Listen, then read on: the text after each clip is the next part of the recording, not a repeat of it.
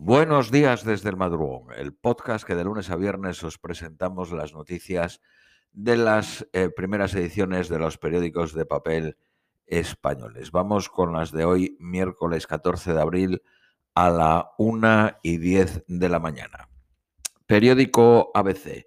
Biden fuerza una solución militarizada a la crisis migratoria en Centroamérica. La Casa Blanca revela que México, Honduras y Guatemala aceptan desplegar soldados. México ha aceptado desplegar a 10.000 uniformados en su frontera sur. Honduras moviliza a 7.000 y Guatemala sumará otros 1.500 efectivos. Solo en marzo llegaron 171.000 sin papeles a Estados Unidos, de los que 18.800 fueron menores de edad abandonados por sus padres para que crucen la frontera. Estados Unidos retirará las tropas de Afganistán el próximo 11 de septiembre. Biden quiere que coincida con el vigésimo aniversario de los atentados de las Torres Gemelas. Estados Unidos ha perdido en Afganistán 2.000 soldados y billones de dólares con pocos resultados. La decisión puede llevar a una escalada de la violencia y a una posible victoria de los talibanes. Estados Unidos aumenta su despliegue en Alemania en 500 efectivos. Irán desafía las negociaciones sobre el acuerdo nuclear al elevar el enriquecimiento de uranio. El ministro de Exteriores ruso acusa a la Unión Europea de socavar los intentos de reactivar el pacto según el periódico La Vanguardia, Rusia advierte a Estados Unidos que por su bien aleje sus barcos de Crimea. Biden habló con Putin y le propone una cumbre en un país neutral. Seguimos con el periódico El País. La defensa del policía acusado muestra a Floyd drogado en un vídeo. Dimite la agente que mató a un joven negro el domingo. El jefe de la policía local también presentó su dimisión.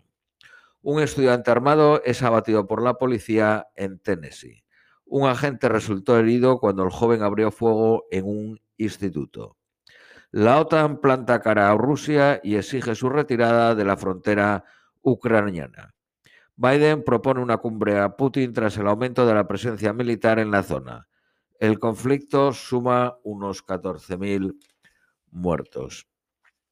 El presidente del Consejo de Europa se disculpa ante la presidenta de la Comisión Europea y propone pasar página. Una corriente islamista eh, llamada Grupo Rachat divide al movimiento de protesta contra el régimen argelino. Al menos 42 migrantes fallecen en un naufragio frente a Djibouti. Huían del conflicto de Yemen.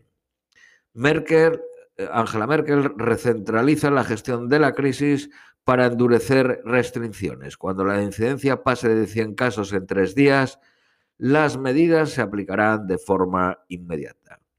Japón liberará agua radiactiva de Fukushima al mar, pese a la posición de los países vecinos. Los expertos aseguran que si el líquido se diluye a lo largo de años, no habrá riesgos. Seguimos con el periódico El País. Estados Unidos aconseja parar la inmunización con la vacuna de Janssen, de la que 7 eh, millones de personas la han recibido y se han detectado 6 casos de trombos, que supone el 0,0008 de los casos. La reforma laboral prometida a la Unión Europea dejará solo tres tipos de contrato la banca prepara un año de despidos masivos con más de 15.000 salidas.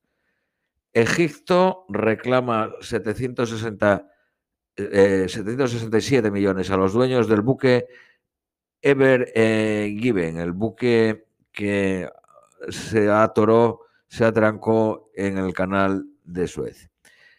Eh, periódico Cinco Días. El gobierno activa el plan de ayudas de hasta 8.000 euros a la compra de un coche eléctrico.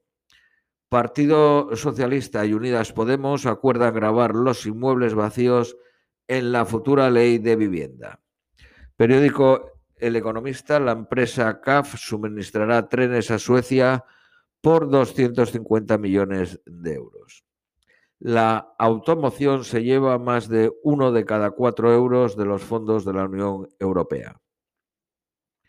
Periódico La Vanguardia sospecha de un ataque iraní a un buque israelí, en el Golfo Pérsico. No hubo heridos y los daños fueron leves. Periódico ABC, y vamos con las eh, noticias nacionales españolas. 70.000 vacunados menos al día por el parón de la vacuna Janssen. El alcalde de Madrid, Almeida, urge a la unidad del centro derecha porque el sanchismo se le puede vencer. Almeida ve al presidente del gobierno desquiciado con las elecciones del 4 de mayo y denuncia una campaña sucia del Ejecutivo.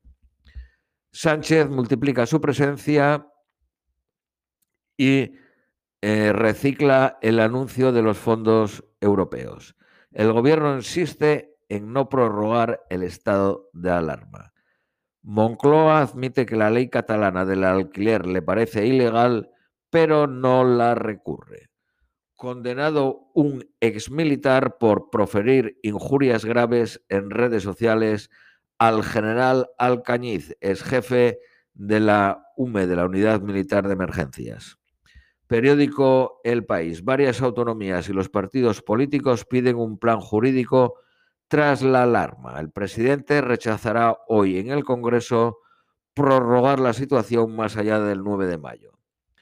Mítines de Vox abarrotados sin distancias de seguridad. La candidata de Vox Monasterio alega que la asistencia es voluntaria. La tasa de contagio en Madrid es muy superior a cuando se prohibió el 8M. Las ciudades se preparan para la limitación de velocidad a partir del 11 de mayo. Periódico La Vanguardia, el coche eléctrico y la vivienda liderarán los fondos europeos. Para, según el periódico La Vanguardia, es el líder absoluto de la prensa digital y tercer diario impreso de España. La web de La Vanguardia sumó 22.700.000 lectores mensuales. Esto es todo por hoy y os deseamos un feliz miércoles.